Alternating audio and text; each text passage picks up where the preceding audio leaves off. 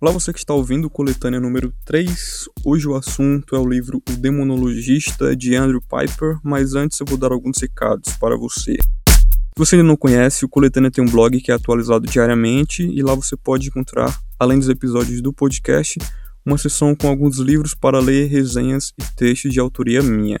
A sessão para ler é atualizada no primeiro sábado de cada mês, lá vou postar o nome e sinopse de três livros que irei ler naquele mês. E no decorrer do mês, quando eu for terminando de ler os livros, vou escrevendo resenhas deles na seção resenhas. A atualização desta sessão provavelmente será semanal. E tem uma seção que é atualizada todos os dias, chamada de Meus Textos. Como o próprio nome sugere, né? É um espaço que reservei para publicar textos de autoria minha por ser poemas e crônicas. Estou pensando em seguir a lógica de segunda, quarta e sexta publicar poemas, terça, quinta, sábado e domingo crônicas. Estou decidindo ainda. Caso você queira mandar algum recado, é só deixar um comentário nas postagens ou clicar na aba Contato. Além de tudo, assim que entrar no blog, existem alguns botões do lado direito que você pode assinar este podcast para não perder nenhum episódio. Então, para conferir isso, basta acessar coletanedefatos.com.br. Recados dados, vamos fazer uma análise do livro agora. Pessoal, Demonologista é um livro escrito por Andrew Piper, como eu falei, e foi publicado pela editora Darkside em março de 2015. A versão em português ela foi traduzida por Cláudia Guimarães e possui 320 páginas. Quem não conhece Andrew Piper já publicou seis obras literárias que são premiadíssimas mundo afora. E em 1999, a The New York Times elegeu o romance Lost Girls como um dos livros do ano, e em 2008 foi a vez do livro The Killing Circle ser eleito como o melhor na categoria romance policial. Além disso, é, esse autor tem três livros que estão sendo adaptados para o cinema, incluindo o que a gente vai falar hoje, O Demonologista. Como falei, chegou no Brasil aqui há pouco tempo, em 2015, no ano passado. Falando sobre o livro em si, ele vai retratar a história de um renomado professor universitário chamado de David Ullman, que é especializado na figura literária do diabo, em especial na obra Paraíso Perdido de John Milton. Se você não conhece John Milton e essa obra ela é fantástica, aconselho você a dar uma procurada e a ler. Para David Ullman, o diabo é apenas um ser mitológico. Porém, conhecido por suas pesquisas, este professor Ullman é contratado para tentar desvendar alguns acontecimentos sobrenaturais que andam ocorrendo em Veneza.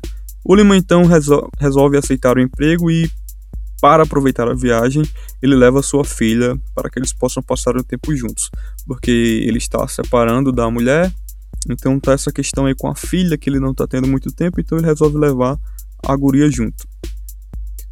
Quando eles chegam em Veneza, coisas estranhas na primeira noite começam a acontecer. Isso começa a colocar à prova todo o conhecimento que o professor tem, pois para ele poder se livrar desses acontecimentos, ele precisa utilizar o que ele sabe sobre a obra de John Milton, como eu falei, Paraíso Perdido, como ferramenta para desvendar esses mistérios, esses fenômenos sobrenaturais. Talvez o fato dele ser especialista nesta obra de John Milton é, tenha sido o motivo ao qual ele foi escolhido para enfrentar, digamos que, essa missão lá em Veneza. No livro fala que outras pessoas também já tentaram, porém sem sucesso. Este livro, pessoal, contém uma narrativa que te prende na leitura. É incrível como ela prende você, pois ao final de cada capítulo o leitor se vê curioso para saber o que vai acontecer no próximo. É tipo uma série que você tem que ver os próximos episódios. Nessa parte, o autor soube costurar bem as fases do livro. O livro é repleto de ação, não sei se é ação ou aventura, creio mais que ação. Eu vou, vou definir aqui como ação. E você se envolve de uma forma tal na leitura que você se imagina fugindo junto com o personagem e tentando desvendar todos aqueles fenômenos. É, é incrível o que acontece na narrativa de, de Andrew Piper. É realmente, realmente incrível.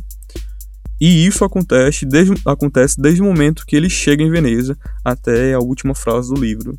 É simplesmente pura ação e pura você tentando entrar naquele livro e, meu Deus, dar uma chacoalhada no autor e com ele, fugir de carro com ele e tudo mais. Mas não vou dar spoiler.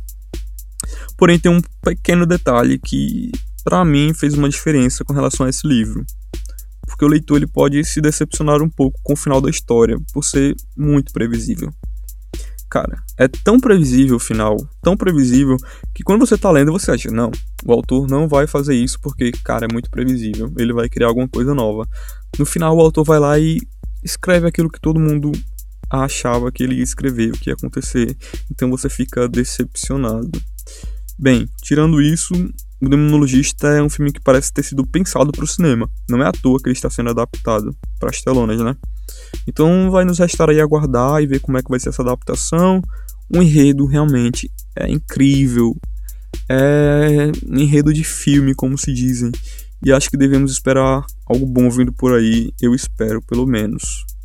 Caso você tenha gostado dessa história, acessa lá o site coletâneadefatos.com.br lá no post do, desse podcast, que eu vou colocar o link, o vídeo no caso, de um book trailer dessa história rapidinho. Talvez eu coloque também o link para você baixar o livro ou o link para você comprar, coisas do tipo. Então, espero que você tenha gostado dessa pequena resenha e leiam. É muito bom, apesar do final. É muito, muito bom esse livro. E assistam quando sair nos cinemas. Vejo vocês no próximo Coletânea e tchau, tchau.